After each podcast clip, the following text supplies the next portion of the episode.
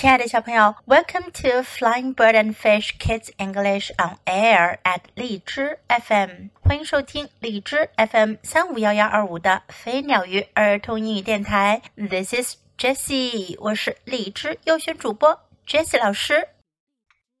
今天我们接着讲 Little Bears Visit the Third Story 第三个故事 Goblin Story，这是一个关于小精怪的故事，小妖精。还记得吗？在上一个故事的结尾，外公要给小熊讲一个故事，讲一个关于 goblin 的故事。One day, a little goblin went by an old cave.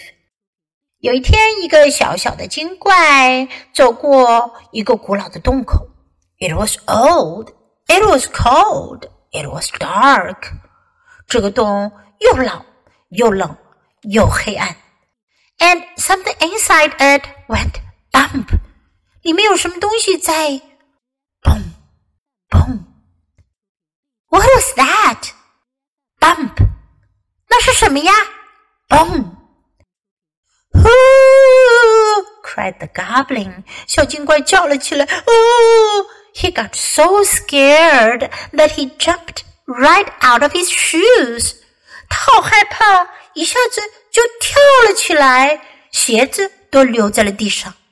Then he began to run，然后他就开始跑了起来。Pit pat, pit pat, pit pat. What was that? 噼啪噼啪噼啪，那是什么声音？Something was running after him，有什么东西在后面追着他呢 ？Oh my goodness, what could it be? 哦，我的天呐，会是什么呢？The goblin was too scared to look back。精怪太害怕了，不敢回头望。He ran faster than ever。他跑得比之前更快了。But so did the something that went pit pat, pit pat, pit pat。可是跟在他后面那个噼啪噼啪噼啪的东西， 跑得也更快了。The goblin saw a hole in a tree. 精怪看到树上有个洞，He jumped inside to hide. 他就跳进去躲了起来。The pit pat pit pat came closer, closer, closer till it stopped right by the hole in the tree. 后面那个噼啪噼啪的东西 走近了，跟进了。更近了，然后他就停了下来，正停在树洞旁边。Then all was quiet. Nothing happened. Nothing. 然后一切就安静了下来，什么事儿也没发生，什么事儿也没有。The little goblin wanted to peek out. 小精怪想要偷看一下外面发生了什么事儿呢？it was so quiet. 好安静呀。Should he peek out? 他应该偷偷的看出去吗？Yes, he would. He would peek out, and he did. 是的，他会的，他会偷看出去的，他就这么做了。Yee! cried the goblin. 警官叫了起来：“咦！Do you know what he saw？你们知道他看到什么了吗？He saw his shoes。他看到了他的鞋，his own little shoes and nothing more。他自己那小小的鞋，其他什么也没有了。Goodness! said the goblin, hopping out of the tree. 精怪说：“天哪！”他从树上跳了出来。That old bump in the cave made me jump right out of my shoes, but they came running after me, didn't they? And here they are. 那个洞里的蹦蹦的老东西，让我从我的鞋中跳了出去， 然后鞋子就跟着我追过来了，不是吗？他们就在这儿。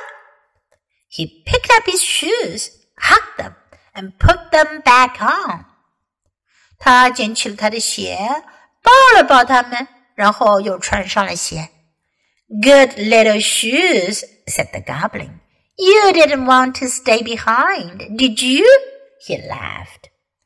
精怪说：“好，小鞋呀，你们不想要留在后面是吧？”他大笑起来。Who cares about an old bump anyway? He said. 他说谁会在谁会在意那个嘣的老东西呢？So he snapped his fingers and skipped away. Just like that, said grandfather. 于是他就打了个响指，蹦蹦跳跳的走开了。外公说：“就像那样。” I can jump out of my shoes, said Little Bear, because I don't have any. 小熊说：“我可不能从我的鞋里跳出去，因为我都没有鞋。” He chuckled. That's how I like it. 他咯咯咯的笑了起来。我就喜欢这样呀。So do you like the story? 你们喜欢这个故事吗？接下来我们来看看，在这个故事中我们可以学到什么呢？It was old. 它很老旧。It was old, old 老的旧的。It was cold. 很冷。It was cold. It was dark. 很黑暗。It was dark. What was that? 那是什么？What was that? He ran faster than ever. 他比之前跑得快多了。He ran faster than ever. Nothing happened. 什么也没有发生。Nothing happened. It was so quiet. 好安静。it was so quiet. Do you know what he saw? 你们知道他看到什么了吗？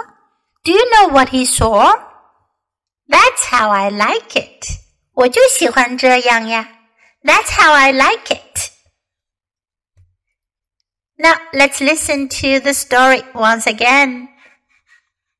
Goblin Story one day a little goblin went by an old cave.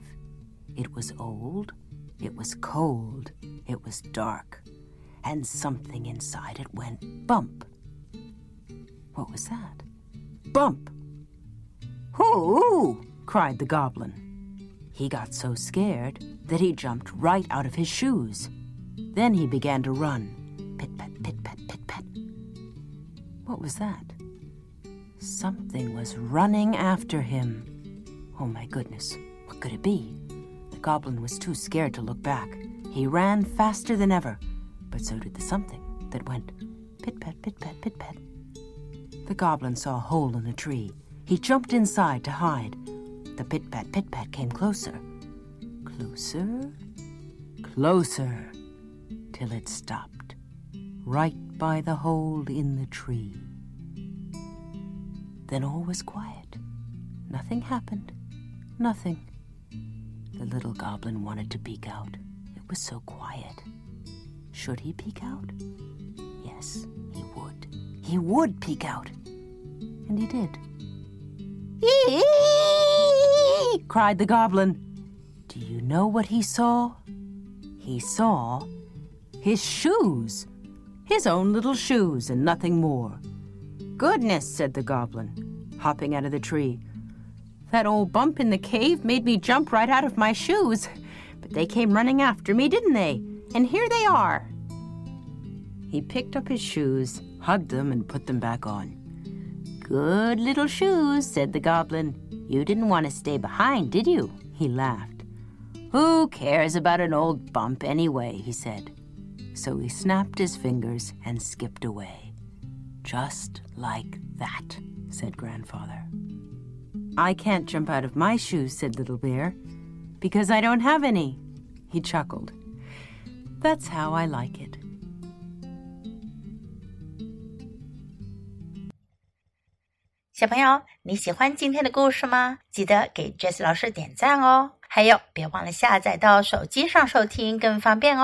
Thanks for listening. Until next time, goodbye.